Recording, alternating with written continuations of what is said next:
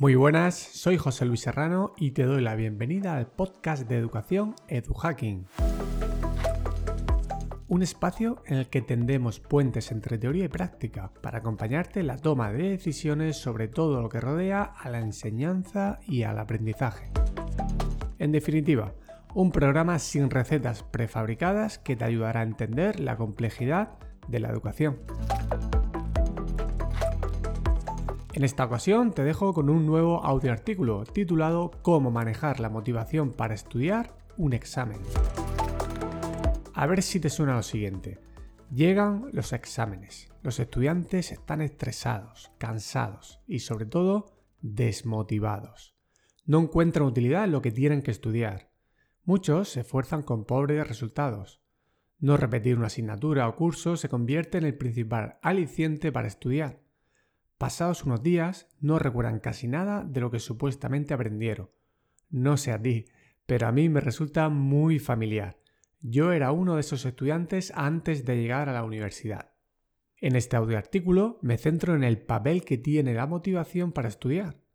La motivación es un concepto del que se habla mucho, pero que no se suele aprovechar lo suficiente. En ocasiones confundimos la motivación con los gustos de los estudiantes o aquello que provoca placeres hedónicos. Además, sobrevaloramos la fuerza de voluntad que tienen muchos estudiantes. Vivir del esfuerzo tiene un coste muy elevado y no nos engañemos, nuestro cerebro busca el éxito con el menor coste posible. No podemos continuamente ir en contra de este principio evolutivo que tantas adaptaciones nos ha permitido. Desde esta perspectiva, mostraré una serie de estrategias para que de manera motivada los estudiantes puedan retener la información que necesitan y convertirla en conocimiento que perdure lo máximo posible. El objetivo es aprender más con el menor coste posible y con los resultados deseados, ya sea en un examen de secundaria, selectividad, en la universidad o en oposiciones, seguro que encontrarás ideas que te ayudarán a ti o a tus estudiantes. Vamos a ver en primer lugar cómo manejar el proceso de motivación. Antes de pasar a las estrategias relacionadas con el estudio, te resumo qué es la motivación y su proceso. Sabemos que entender a nivel teórico un concepto mejora la adherencia de las propuestas prácticas. No podemos manejar la motivación si desconocemos cómo surge. Durante todo el episodio me centro en los exámenes, pero esto también es útil para seguir un programa de entrenamiento deportivo, un plan nutricional, etc. La motivación es un proceso psicológico básico que se ha visto influido por la filosofía, la fisiología y finalmente por la psicología. Su finalidad es explicar cómo y por qué se inicia y se mantiene una conducta. Se suele definir como un proceso adaptativo que activa, dirige y mantiene el comportamiento de una persona hacia un objetivo o meta requiere de energía, lo que vendría a ser el término activación, y también de objetivos que lograr, lo que vendría a ser la dirección. Existen varios modelos para explicar el proceso de motivación. Personalmente, me gusta seguir el de Palmero y que puedes ver en una imagen elaborada por Saez y colaboradores en el artículo de blog de EduHaki, que tienes enlazado en las notas del episodio. Vemos dos momentos. En el primero se toman decisiones para elegir objetivos. En el segundo se pone en marcha el proceso de evaluación o control de resultados, parciales y finales. Es un proceso influenciado por factores externos pero que depende de la percepción de la persona. El ajuste entre el valor de los objetivos y la expectativa de éxito debe estar en perfecta armonía para que exista una motivación alta. Si una persona percibe baja autoeficacia o competencia ante un objetivo no fijado por ella misma, la probabilidad de que esté motivado es realmente baja. También vemos cómo la persona debe valorar su progreso para tomar decisiones y ajustar o recalibrar objetivos cuando sea necesario. Lecciones que podemos extraer de las bases del proceso motivacional. Fijar objetivos es esencial deben ser claros, realistas y medibles. Es muy importante desglosar una gran meta en varios objetivos parciales. En un maratón, por ejemplo, pensamos primero en pasar por el kilómetro 10, después Nos enfocamos en nuestra marca al paso de la media maratón, a continuación nos centramos en el muro y luego pensamos en los últimos kilómetros. Esto no quiere decir que sea la mejor manera de afrontar una maratón, pero es un ejemplo. Cuando vemos cerca la consecución de un objetivo, aumenta la motivación. Debemos analizar muy bien nuestras limitaciones y competencias. Esto nos ayudará a ajustar nuestros retos con nuestras habilidades. Es una de las bases del concepto de flow. Debemos manejarnos adecuadamente con la llamada dificultad deseable. Aunque los factores externos influyen mucho, el peso fuerte de la motivación depende de la percepción de la persona. No esperes a que nadie te motive, pero tampoco dejes que te desmotiven. Piensa en objetivos que den resultados. Si eres productivo y tienes éxito, estarás motivado. Lo que de verdad anima es ver cómo un esfuerzo provoca resultados. No busques o evalúes solo los resultados finales. Normalmente no dependen de uno mismo.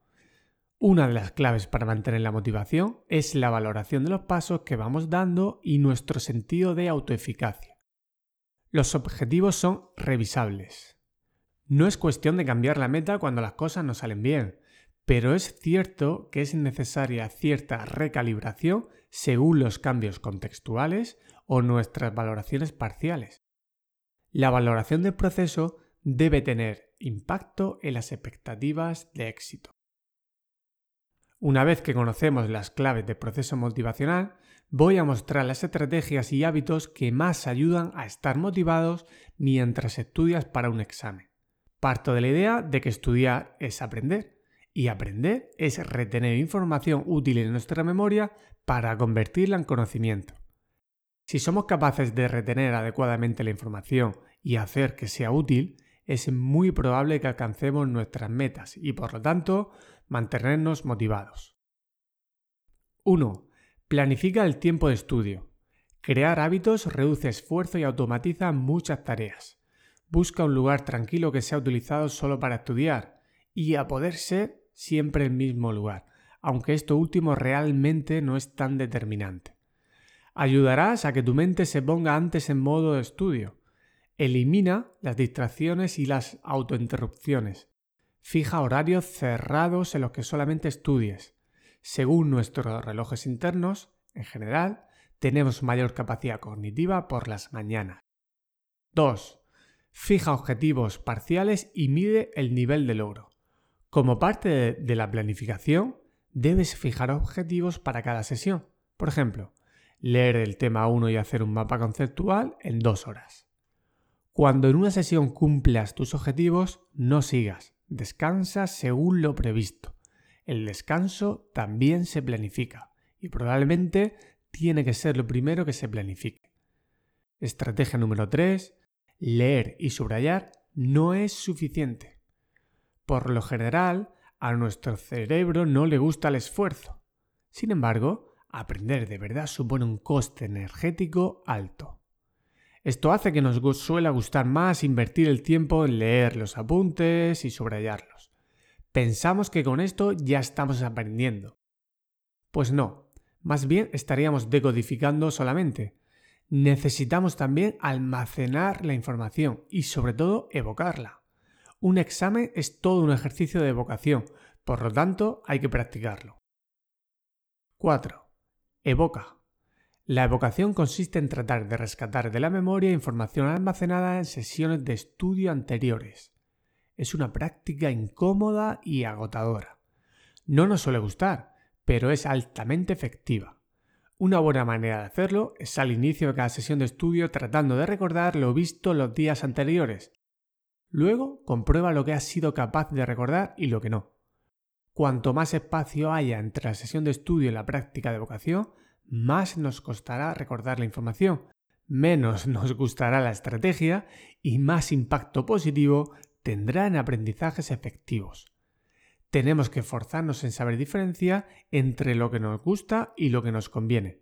Aquí es donde hay que gastar las balas del esfuerzo, en lo que nos conviene. Estrategia número 5. Relaciona conocimientos.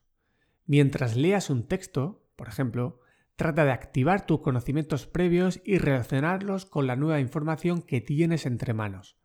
Establece relaciones continuamente entre los diferentes temas y asignaturas.